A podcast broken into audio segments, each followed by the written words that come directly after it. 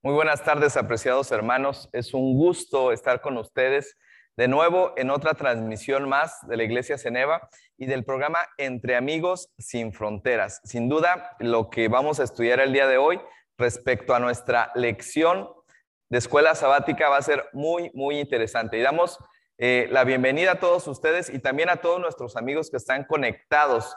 Desde Loma Linda tenemos conectado ahí a Seth Fernando. ¿Qué tal, Seth? Bienvenido. Tenemos en Montemorelos conectado a Pablo Flores y tenemos a David González. Bienvenidos eh, todos ustedes.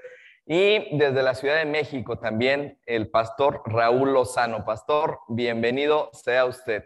Eh, su servidor, Roberto Herrera, desde la iglesia Ceneva, nos encontramos transmitiendo. Los invitamos a que compartan con sus compañeros para que eh, juntos podamos dar una introducción y un avance de lo que es el estudio de la semana.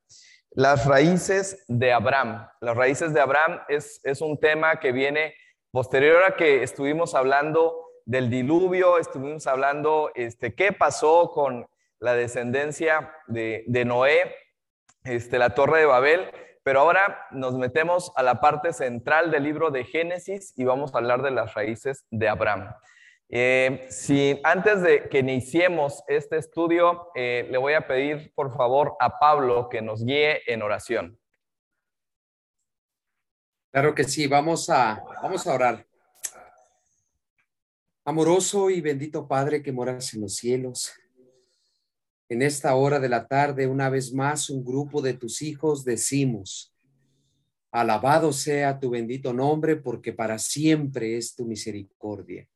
Gracias te damos una vez más por este privilegio que tenemos de reunirnos por medio de la tecnología para meditar en la escuela sabática. Y antes de iniciar, queremos pedir tu bendición, queremos pedir la dirección, la presencia de tu Espíritu Santo para que este repaso pueda ser de gran bendición para nosotros, para todos aquellos también que nos acompañan a través de los diferentes medios. Quédate pues con nosotros por pedírtelo en el dulce y poderoso nombre de nuestro Señor Cristo Jesús. Amén. Amén. Muchas, muchas gracias. Y eh, por la fe de Abraham, siendo llamado, obedeció para salir al lugar que había de recibir como herencia y salió sin saber a dónde iba. Hebreos 11, 8. Este es nuestro versículo que, sobre el cual vamos a estar hablando toda la semana y agradeceré este, a Raúl si nos puede este, introducir eh, al estudio de este día. Claro, eh, este es uno de los personajes cumbre en la Sagrada Escritura. Abraham constituye una figura muy, muy importante en el pensamiento cristiano para varios distintos grupos religiosos y por supuesto para los cristianos también. Este pasaje de Hebreos 11.8 es, es importante porque identifica a Abraham con uno de sus rasgos más característicos, que es la fe. De hecho, él es considerado el padre de la fe. También se lo conoce como el amigo de Dios. Y yo creo que esos dos atributos son muy, muy apelativos, muy llamativos para cualquiera de nosotros. Yo personalmente quisiera eh, llegar a ese punto de eh, que Dios opine de mí en esos términos, ¿verdad? Es, muy alentador. La semana pasada comenzamos a estudiar ya no eh, grupos humanos, sino individuos en particular. Lo hicimos con, Noé y con sus hijos y ahora lo haremos con, con Abraham y su familia. Eh, esto nos va a ocupar varias lecciones, pero la de esta semana es especialmente importante porque establece, como ya se dijo, las, las raíces. Eh, del antecedente que tuvo Abraham en el lugar de donde él provino, Ur de los Caldeos, sale dice la Sagrada Escritura, sin saber a dónde iba. La mayoría de nosotros sale de su lugar de origen sin saber qué va a pasar. Eso es relativamente común, pero salir sin saber a dónde va uno y encima de eso sin saber qué va a pasar a donde uno va, es todavía más desafiante. Así que ciertamente se necesita bastante fe. Como veremos, especialmente en la próxima semana, cuando se trate de la procreación del heredero y el cumplimiento de la promesa de Dios, se necesitará todavía más fe. Y cuando Dios le pida a Abraham que ofrezca ese hijo en sacrificio porque pues el Señor quiere saber qué hay en el corazón de este caballero, ese es la cúspide de la fe. Así que eh, yo estoy ansioso porque discutamos los diversos aspectos y facetas de la vida espiritual y el trayecto de este caballero, Abraham, el padre de la fe y el amigo de Dios. Ah, gracias. Saben, algo que me apasionó de lo que eh, estamos estudiando esta semana es de dónde eh, viene Abraham. Y porque siempre que hablamos de que Abraham es el padre de la fe, este, pareciera que él viene de una hegemonía este, totalmente dedicada este, a Dios, pero al salir de Ur de los Caldeos y al este, ver cómo expone esta lección, este, realmente de dónde está llamando Dios a, salir Abraham, pues lo está llamando a salir de, Babilonia, lo está llamando este, a, salir de un lugar donde hoy a nosotros también nos están llamando a, salir, de donde estamos este, trabajando día a día para este, derribar todos esos ídolos. De ahí están sacando a Abraham, lo están eligiendo para salir. Y el, otro punto es que yo recuerdo cuando salí de mi casa a estudiar, como este, mi mamá también eh, no sabía, no conocía dónde iba a llegar, no sabía dónde iba a ir y me hizo mi maleta y me mandó trastes y me mandó todo lo que ella este, pensó que iba a ocupar y evidentemente lo usé, pero no tiene uno claro hacia dónde va a ir. Entonces, eh, en aquel momento yo sabía que iba a estudiar, que iba a llegar a, un lugar específico, pero qué difícil debe haber sido para Abraham este, llevarse a su esposa y llevarse a una compañía de, personas con él a un lugar que no tenía nombre, un lugar que no tenía este, un lugar a, donde ir. No sé si, si tienen algún comentario, si no, eh, Pablo, nos puedes dar la pregunta de la semana. Claro que sí. Adelante, mi hermano Seth. Eh, para mí fue, eh, es interesante como el escritor de, de, Génesis en los primeros 11 capítulos vuela, va, eh, abarca casi dos mil años, alrededor de dos mil años, y de repente para el del capítulo 12 en adelante mete unos, un frenazo cuando entra con los patriarcas y comienza con los patriarcas y, cubre como 200 años en, ese, en, en, en, ese, en esa área, así como que alguien le dice, cálmate, brother, cálmate, slow down, o sea, eh, más despacio, más despacio, con más concentración del capítulo 12 en adelante. Sí, y fíjense cómo este, en estos eh, eh, años que empiezan a, decir acerca de Abraham, empieza a, a decir temas importantes adicionales a la fe eh, que tienen que ver con el comportamiento de Abraham, como por ejemplo cuando eh, divide las tierras con Lot, que le permite a él este, escoger y, Dios este, es el que le, da las tierras a, Abraham. Y también cuando él tiene que ir este, por Lot y lo, tiene que ir a, rescatar, el encuentro que tiene con, con Melquisedec. Esto es ya eh, estamos hablando de personalmente cómo está actuando este, una, este, entidad, una persona muy reconocida dentro de la, Biblia para nosotros, pero que, este, que está demostrando su fidelidad. Sí, este, Pablo, ¿puedes eh, ir con la pregunta de la semana? Claro que sí.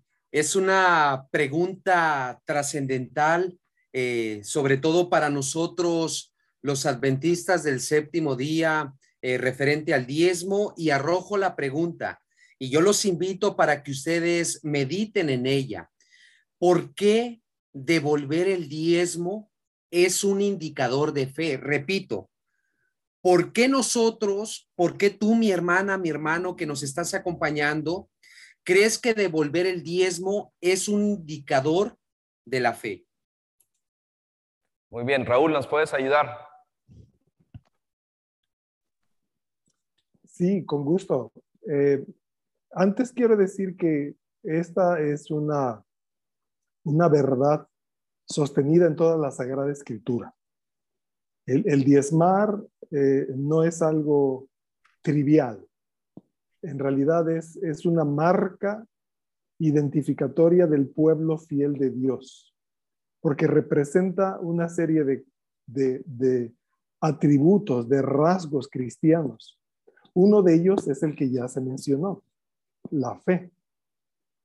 Y, por ejemplo, si, si la percepción de una persona son 20 mil pesos eh, a la quincena y debe devolver el diezmo, la sustracción de ese 10% de los 20 mil pesos, que son 2 mil, le hace quedar con 18.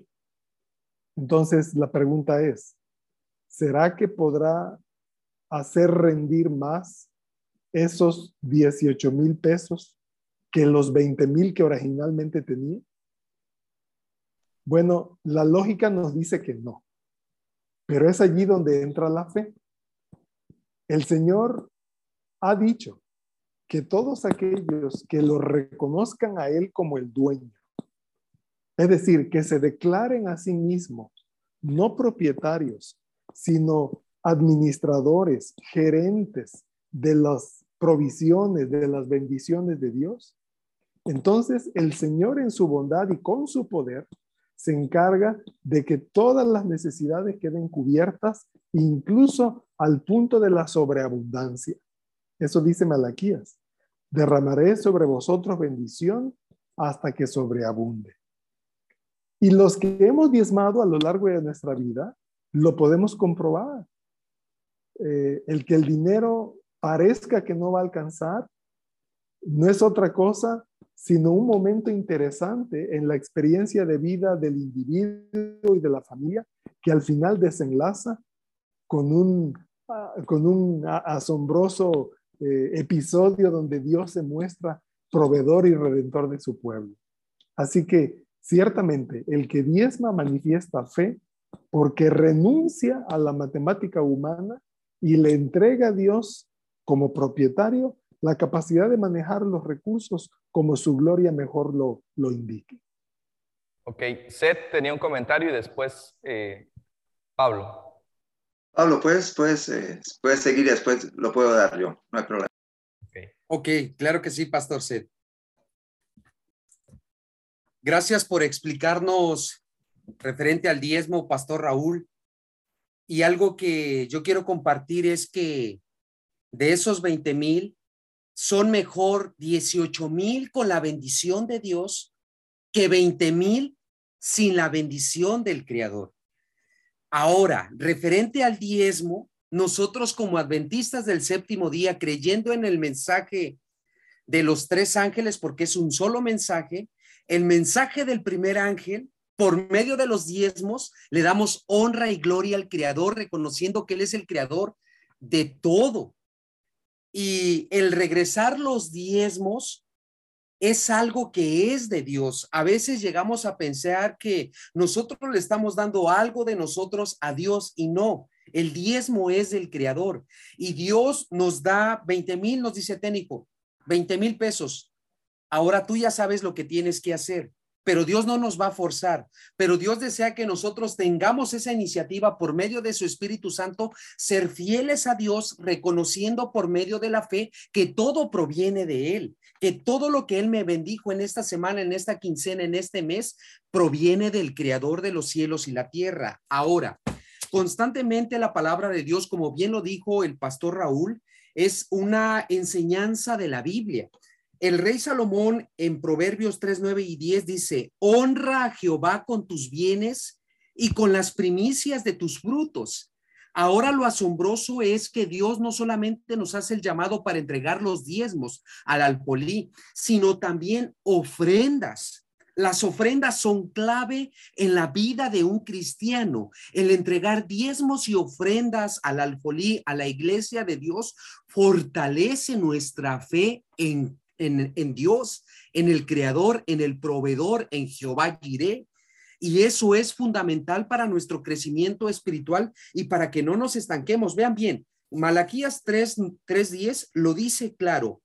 Trae todos los diezmos al alfolí Hoy en día en, eh, en nuestra iglesia hay algunos hermanos que incitan a la hermandad a no llevar los diezmos al alfolí. ¿Y por qué, mi hermano? Lo que pasa es que la iglesia no hace un uso bueno de los diezmos. Lo que pasa es que la iglesia no usa los diezmos para lo... y comienzan a meter teorías humanas y muchos hermanos son arrastrados, son llevados a Babilonia no son sacados de Babilonia, son llevados a Babilonia a la confusión por otros hermanos. Nosotros tenemos que hacer caso a Dios. Mi hermano Pablo, pero es que no están haciendo un uso bueno del diezmo.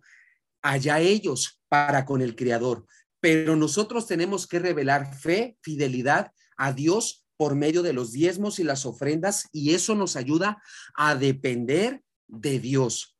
Adelante, este pastor. Eh, gracias. Eh, Raúl mencionó que si se dieran los diezmos, eh, habría sobreabundancia. Y en nuestra iglesia tenemos un grave problema de que eso pasa, que no tenemos sobreabundancia, porque gran número de los miembros de la iglesia no pagan diezmo. Si, si se pagaran los diezmos, no tendríamos que hacer pedir dinero para esto, pedir dinero para lo otro, eh, hacer eh, programación para vender cosas para, para la iglesia, para, para pagar la, la, hipoteca de la iglesia y todo eso, si, si todos pagásemos los diezmos, eh, Dios lo dice muy claramente y también nuestra profeta, de que habría sobreabundancia, la, la sobre, sería increíble lo que pasaría. Eh, eh, también ahora durante la pandemia, no sé si habéis escuchado al tesorero de la conferencia general, eh, no ha bajado porque las iglesias se han cerrado y, y no, y todo esto se, se, ha mantenido y ha, habido hasta algo de ganancia en relación a, a, lo que entra al alfolí, a, lo que es la iglesia. Recuerdo una experiencia que mi papá contaba de Guatemala, de un hermano que tenía abejas, se convirtió y él tenía el negocio de él, eran las abejas. Y era muy con ese fervor, ese primer amor y todo eso, y él se puso a pensar, esta, este, este hermano nuestro, y dijo, si ese 10%, si Dios pide 10%, debe ser que este 10% es, es algo muy especial. Y entonces lo que él dice, lo que él hizo fue eh, eh, él dijo, voy a dar el 90% y yo me voy a quedar con ese 10% y de eso voy a vivir. Y, con ese 10% no solamente él vivió, el negocio de él creció en tal manera que él construyó la iglesia de, de, su, de, su, ciudad, de su ciudad. Él fue el que se encargó de pagar la, todos los gastos de la iglesia con el 10%. Y así he escuchado yo historias de, que Dios cumple sus promesas, de que si uno es fiel, Él responde, pero en nuestra iglesia lo que necesitamos ahora es hacer eso. El, no sé el porcentaje ahora exacto, pero gran mayoría de nosotros no pagamos el diezmo. Y entonces la iglesia hay deficiencia en, los asuntos y a veces eh, tenemos problemas y tenemos que cerrar aquí o allá y parece que estamos creciendo, pero imaginémonos si estuviéramos todos eh, siguiendo el ejemplo de Abraham al ir a Melquisedec y entregarle los, los diezmos, eh, qué gran bendición sería la iglesia adventista. No tendríamos ningún problema monetario en absoluto si creemos en Dios y si creemos en la hermana White, en lo que ella nos dice sobre Dios. Muy bien. Este, llevémoslo al contexto. Yo eh, lo percibo de la siguiente forma. Eh, Dios creó al mundo y todo lo que en el mundo hay es de Él. Entonces, cuando hablamos en términos del diezmo, no estamos hablando de pagar un diezmo, estamos de devolver la parte que le corresponde al Señor. El Malaquías también menciona este, eh, en, en, esta parte del profeta, dice, ¿robará el hombre a Dios? Porque las cosas son de Dios. Entonces, debemos de tener ese contexto este, para el momento en que nosotros estamos separando nuestros diezmos y no solo nuestros diezmos. El mismo Malaquías dice, traed todos los diezmos al... Dice, diezmos y ofrendas, o sea, no solo son eh, el diezmo, no nos debemos delimitar en la parte del diezmo. Pero regresando a este, esta importante pregunta en la cual estamos partiendo y yéndonos hacia Abraham. Abraham regresa el diezmo a Melquisedec, pero recordemos unos, unos párrafos atrás eh, que al salir Abraham de Ur de los Caldeos y, e iniciar su camino, regresa a Egipto.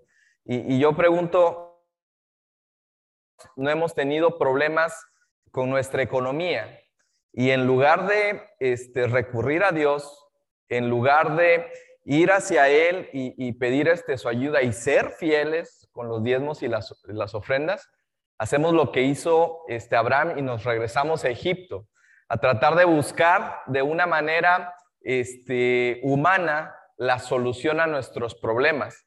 Dios salvó a, Abraham de lo que iba a suceder con, con Faraón y lo trae de nuevo este, y, le regala este, toda esta eh, tierra.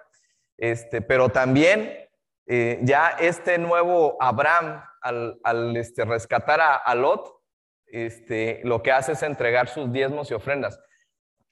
Hay que hablar de que Abraham no fue el primer tesoro que tenía. Abraham ya era rico.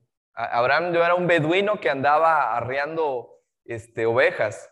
Abraham era una persona rica, era una persona que tenía contacto con el faraón, con reyes, que tenía un ejército y que fue a salvar a Lot y era fiel con sus diezmos y sus ofrendas. Es un aprendizaje que tenemos en esta parte. No sé si alguien quiera abundar un poco más respecto a esto.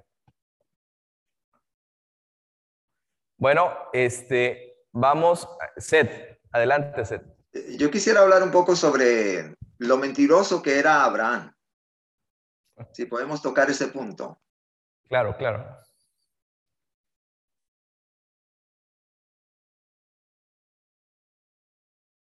¿Ibas a mencionar algo acerca de...? No, no, eh, eh, quería, si, si podíamos pasar a, a, ese, al, asunto de, la mentira, lo que es la mentira. Es una de las preguntas que tenemos nosotros aquí. ¿Qué es peor, eh, mentir o decir verdad o medias? es algo que es bastante problemático. Sí, Raúl, parece que quiere.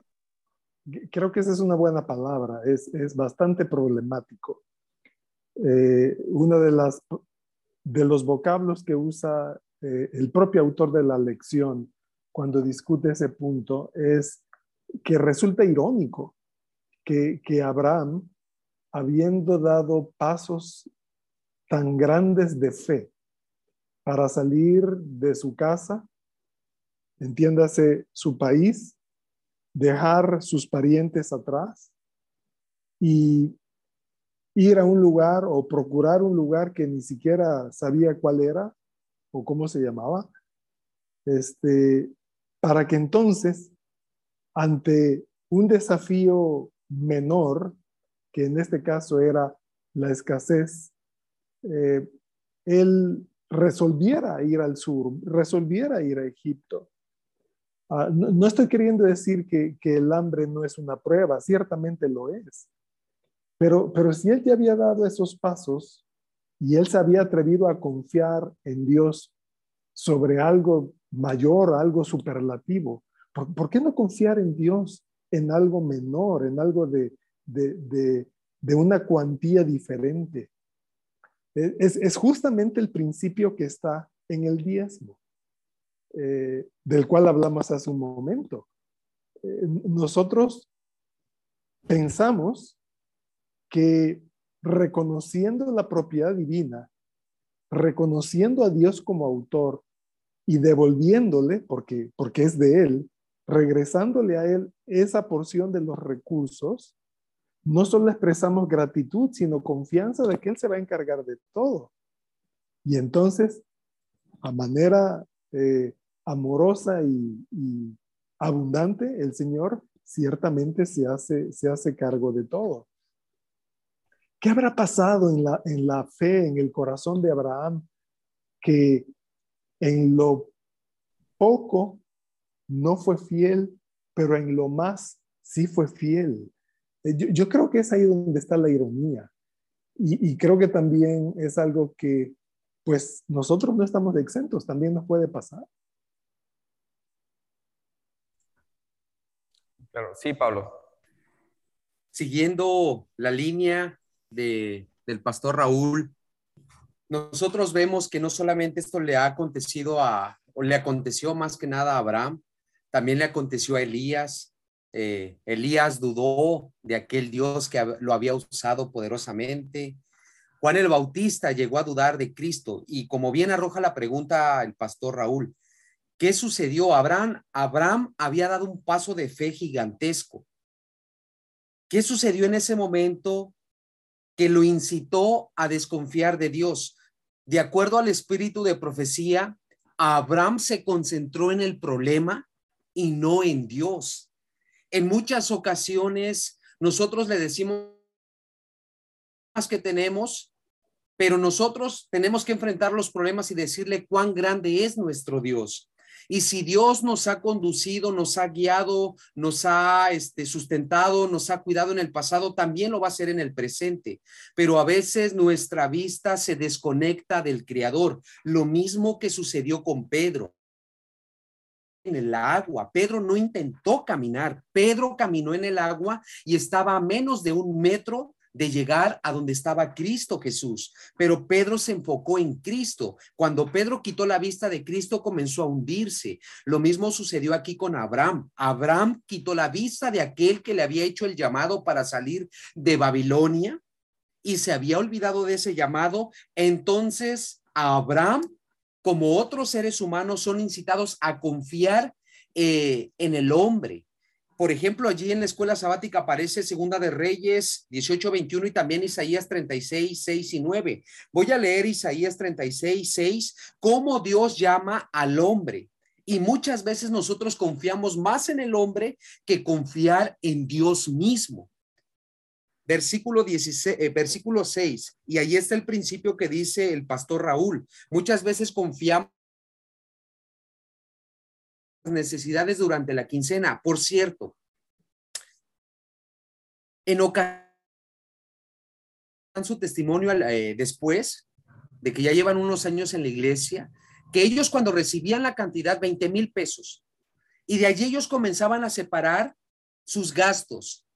Y ya después de que hacían las separaciones, bueno, esto es de la comida, esto es de la gas, esto es de aquí, esto es de allá, me quedan 10 mil. Bueno, de esos 10 mil saco el diezmo. Eso muestra desconfianza en Dios. Eso está mostrando una confianza en mí o en el dinero. Y se nos el dueño del oro, del oro y de la plata Él puede suplir nuestras necesidades. Dios nos incita y nos hace el llamado para no confiar en nosotros o confiar en otro hombre que también es frágil como nosotros. Por eso aquí dice en Isaías 36, 6, he aquí que confías en este báculo de caña frágil, refiriéndose a Egipto o al, faraón, en el cual si alguien se apoyare, se le entrará por la mano y la atravesará. Tal es el faraón, rey de Egipto, para con todos los que en él confían. El llamado una vez más aquí este, eh, es a que nosotros no cometamos ese error de Abraham. Y sí, somos seres humanos y podemos cometer otros errores, pero Dios desea que aprendamos de, de, esos errores y que nuestra santificación, nuestra confianza en Dios crezca y no menguar, porque si nosotros analizamos, la santificación y la confianza de Abraham iba cada vez más en aumento y sobre todo cuando venían algunos errores, pero a pesar de ello, una vez más, Dios se revelaba la gracia de Dios a pesar de la imperfección humana y esa gracia revelada es la que empoderaba a Abraham para cada vez más confiar en Él y sobre todo la más grande prueba de entregar a su hijo en el monte Moria, en el monte Sinaí. Dios lo fue preparando y Dios hoy en día también nos prepara, a pesar de nuestros errores, Dios los usa, nuestros errores, para fortalecernos y ayudarnos a crecer más en la fe en Dios y no en el humano o no en las cosas de este mundo. Muchas gracias, Pablo. Eh, sí, y además de de todo este crecimiento eh, que fue teniendo Abraham, también tuvo un papel misionero. O sea, ¿qué hay de Lot que se vino con él, que lo salvó y todas las personas que, él tenía? Raúl, tienes un, comentario y después este, vamos con la gema con Seth. Adelante, Raúl. Eh, seré breve, pero no resisto de decir esto, eh, motivado por lo que Pablo nos, nos señalaba. si, estudiamos el, el capítulo eh, con detenimiento, eh, nos daremos cuenta que eh, hubo dos cosas que, que pudo haber hecho Abraham y que no hizo. Una es, si tenía delante de sí una crisis de hambruna, la Biblia no registra ningún diálogo entre él y Dios donde le consultara al Señor respecto de qué hacer debía permanecer o debía moverse. Si debía moverse, ¿hacia dónde debería de irse?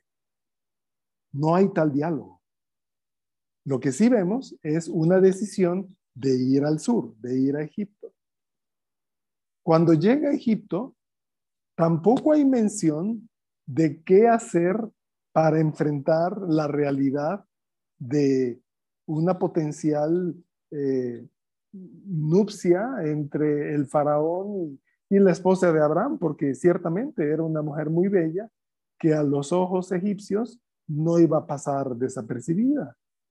Él también pudo haberle dicho, bueno, Señor, perdóname, ya me metí aquí en este lugar que no debía, pero, pero tú tienes poder y misericordia, ¿qué hago? Guíame, guíame. No, no hay tal diálogo. Así que por lo menos dos veces pudo haberlo hecho y no lo hizo. Ahora, algo que comprobamos la semana pasada, cuando estudiamos el caso de Noé y su viña, es que el remanente no es perfecto. El pueblo de Dios no es perfecto. Es perfecto en Cristo. Es decir, la justicia nos es atribuida y esa justicia por la fe nos hace plenamente aceptables delante de Dios pero nuestra conducta y nuestro corazón dista de, ser lo que podría ser. Y qué misericordia, bien lo dijo Pablo, que el Señor nos lleva de triunfo en triunfo, de fe en fe, y nos hace crecer hasta llegar a un punto en, la, en el que las pruebas son tan supremas que su misericordia nos hace triunfantes en Cristo Jesús. Amén. Gracias. Seth, ¿nos puedes decir la gema, por favor? Sí, cómo no. El, eh, lo bueno de, la historia de Abraham es que no era un hombre perfecto, no era un patriarca que, que, no tenía sus problemas. Y, a pesar de eso, Dios lo pudo utilizar y él pudo hacer gran bien. Y Dios lo llamó para que fuera el mensajero en la región que estaba. Eh, o sea, eh, había un propósito de Dios de llevarlo a este lugar eh, no fue de Guatemala a Guatepeor, pero si no fue a un lugar que el que Dios quería que, su influencia fue llegar allá y, tuvo la oportunidad, de hacerlo.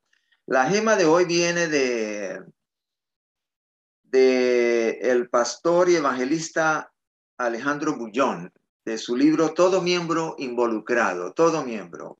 No importa si eres como Abraham o si eres eh, como como Pablo, si eres como Pedro o, lo que sea, todo miembro involucrado. En el libro de él dice, pero si solo dos millones se transformaran en discípulos formadores de discípulos, estamos hablando de dos millones, dice el pastor Bullón, en poco tiempo los mil millones de habitantes del planeta estarían evangelizados.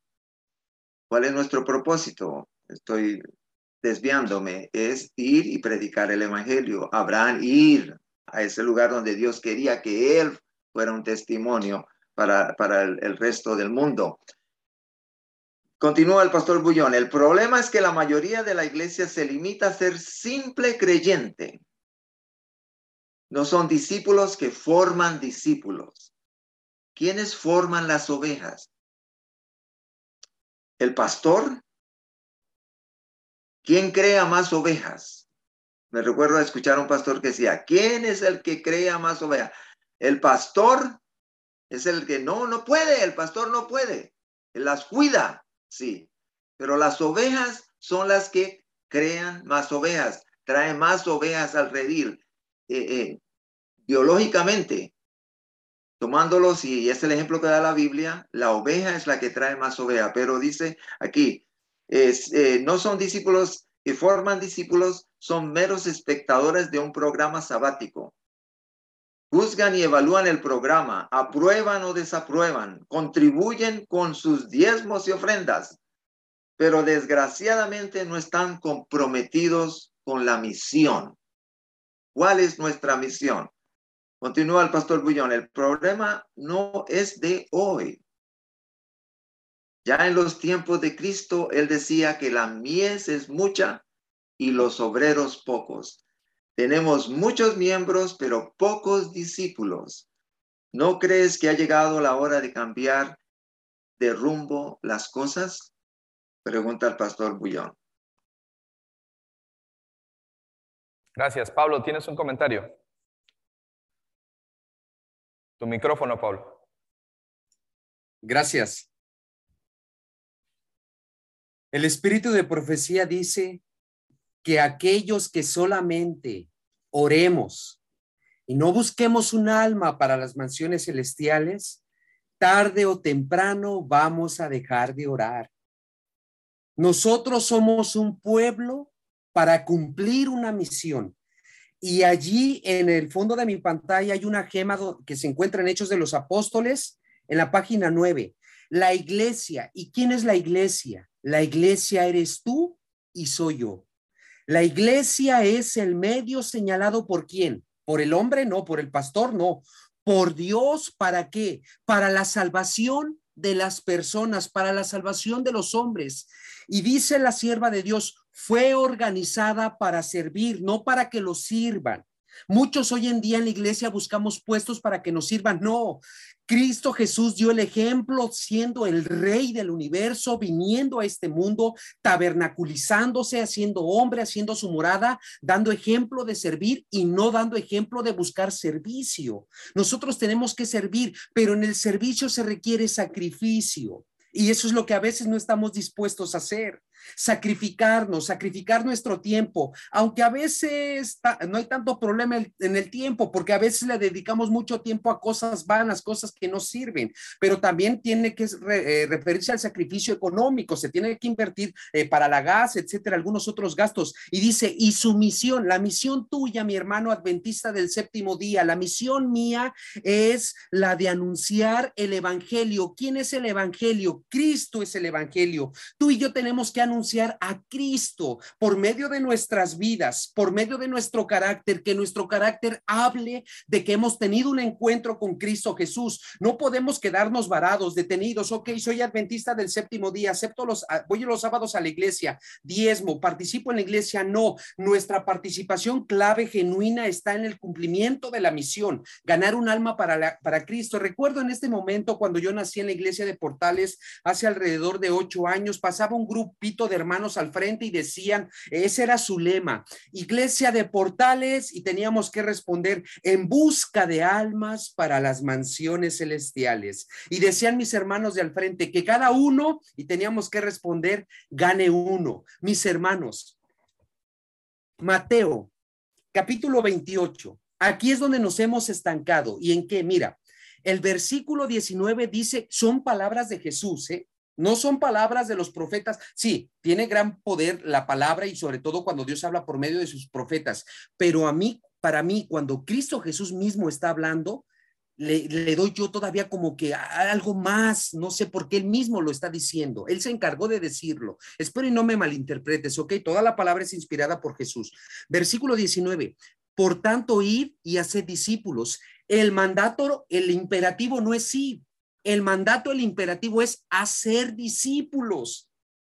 Dice, por tanto, id y hacer discípulos a todas las naciones, bautizándolos en el nombre del Padre, del Hijo y del Espíritu Santo. Amén. Allí nos quedamos. Pero el verso 20 dice, síguelos enseñando, síguelos instruyendo en la palabra, sígueles dando alimento.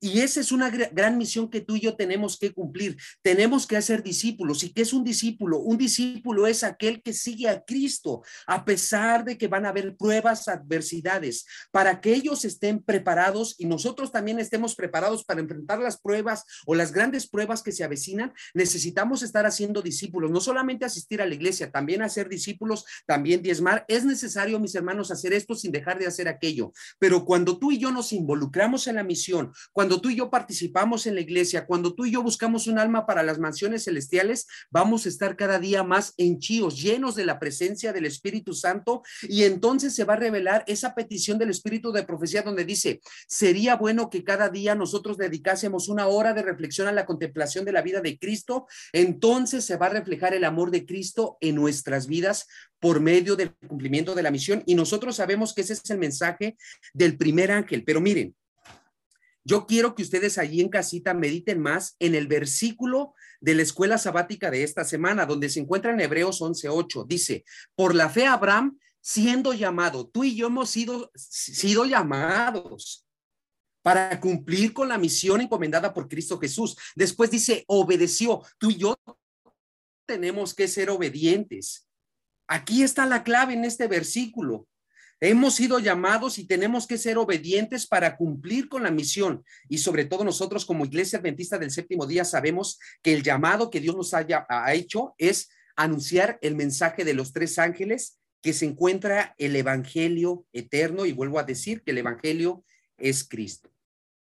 Gracias, Pablo. Excelente este, reflexión respecto a este versículo y a la temática que estamos teniendo. El pastor Raúl, este, vi que alzó la mano, ¿quiere complementar algo más? Sí, gracias. Yo creo que este, este punto igual merece una, expresión adicional. Eh, en el capítulo 12 de Génesis, versículo 5, dice, tomó pues Abraham a Sarai, su mujer, y a Lot, hijo de su hermano, y todos los bienes que habían ganado y las personas que habían adquirido en Arán y salieron para ir a tierra de Canaán, llegaron a Canaán. Eh, aquí hay dos palabras muy interesantes. La primera de ellas es que dentro de todo lo que Abraham lleva consigo, dice las personas. Las personas. En el principio mencionó su familia. Saraí, su mujer, Lot, su sobrino, luego propiedades, los bienes que habían ganado y las personas. Así que se, presta para pensar que estas personas son esclavos, pero en el hebreo no usa la palabra esclavos. De hecho, hay una palabra muy específica para ello y no la usa. Aquí se usa la palabra nefesh, las almas para referirse a las personas. Eh, un poquito más adelante, cuando se da la, guerra y Abraham y sus soldados recuperan a Lot y a todas las personas y sus propiedades de, Sodoma, este, el rey de Sodoma le dice, mira, este, dame las personas y quédate con el botín. En el hebreo dice, dame las almas y tú quédate con el botín. No, Así que Nefesh representa las personas. No estábamos hablando aquí de, esclavos. La palabra que sigue en el versículo 5, las personas que habían adquirido este adquirir eh, en su raíz, en su lexema, implica también hacer. Hacer. Eh, no son tanto personas que adquirió, sino que por vía de la persuasión, por vía de la comunicación, logró hacerlas de su lado, logró incorporarlas a su grupo. Esa es la obra misionera de Abraham. Donde él iba viajando y se detenía, había personas, había comunidades que llegaron a saber de él. Bueno, ¿y tú de dónde vienes? No, pues yo vengo de Ur. ¿Y a dónde vas? Pues mira, no sé con claridad, pero Dios me habló, el Señor me dijo que debo ir a un lugar donde Él tiene un espacio para mí. Ah, caray, ¿qué Dios es ese? Háblame de ese Dios. Y entonces Él hacía la obra misionera, tal como dijo Pablo. Y la gente se iba sumando, iba comprando esa idea, iba adquiriendo esa esperanza y se sumaban al grupo. Esas personas adquirieron esa esperanza también. Qué bonito fuera que a medida que viajemos, igual nosotros compartamos la esperanza que hay en nuestro corazón. Y que si el Espíritu Santo quiere tocar a aquellos que nos escuchan, ellos también se sumarán a este grupo y por la fe serán salvos como nosotros. Amén. Muy bien. Pues bueno, se nos está acabando el tiempo y este, las preguntas que tenemos ahí se han ido abordando conforme hemos estado platicando. Entonces, eh, vamos a pedirle a David que nos, nos apoye con la conclusión de esta semana. Pues, ¿qué más podemos decir? La verdad fue una lección increíble que habló de muchas cosas, entre ellas el diezmo, que ya lo hablamos aquí, habla de la confianza en Dios, de cómo es que Abraham, una persona que jamás en su vida vio de Dios, dejó todo, dejó su cultura, yo me imagino que hasta dejó su lengua, en algún momento para, eh, ¿cómo se llama? Para llegar a la tierra prometida. Y vamos a seguir viendo en las siguientes lecciones el impacto que deja Abraham. Esto es apenas una introducción. De los personajes más importantes del Génesis, sin duda está Abraham. Entonces, yo creo que apenas estamos teniendo una pequeña probada de lo que va, de lo que se viene con Abraham. Y, y pues, ¿qué más puedo agregar después de enormes participaciones de, los participantes. Este, la verdad es una lección que nos deja mucho, que, y que la verdad eh, fue una experiencia, una lección muy bonita. Sí, claro. Este, uno de los puntos también eh, que, que, hay que agregar es cuando una persona decide eh, seguir los pasos de Cristo. Muchas veces va a tener que dejar atrás algunas cosas pero también la lección misma nos dice esto que nos explicaba Raúl, este, dejas atrás algunas cosas para ganar este, otras, ¿no? Y lo principal que es eh, predicar el Evangelio, traer almas a Cristo, trabajar para el Señor, eso es una gran bendición que tenemos los, todos los cristianos y que tenemos que esforzarnos cada día. Es un reto, es un reto, como decía eh, Pablo, que tenemos que tenerlo muy claro, que se va logrando eh, teniendo una comunión diaria con Dios. Ahí está el secreto este, y que llevó a, Abraham a este, incrementar este, su fe. Y sin duda lo que, lo que decía ahorita David, las cosas que estamos por ver la próxima semana son, este, van a ser asombrosas. Eh, la próxima semana vamos a estudiar el pacto con Abraham. Así es que vamos a estar este, atentos. Va a ser también un tema muy, muy importante este, y es un tema también fundamental en nuestra fe. Así es que vamos a estudiar para la, próxima semana. Este, eh, Pastor Seth nos puede despedir en oración. O si hay algún otro comentario, alcen su mano. Si no, el Pastor Seth nos puede despedir en oración, por favor. Muchas gracias, Padre Celestial, por tu gran amor, por tu bendición. Eh, agradezco grandemente por el Espíritu Santo, pidiendo cada día que, que nos instruya, nos enseñe. Hay tanto que aprender, tanto que, que investigar y queremos que nos guíes durante esta semana. Espíritu Santo, que nos guíes por lo que tú quieres que nosotros aprendamos, que tú quieres que nosotros pongamos más fuerte nuestra vida espiritual. Y te lo agradecemos todo y lo pedimos en el nombre de Jesús. Amén. Amén.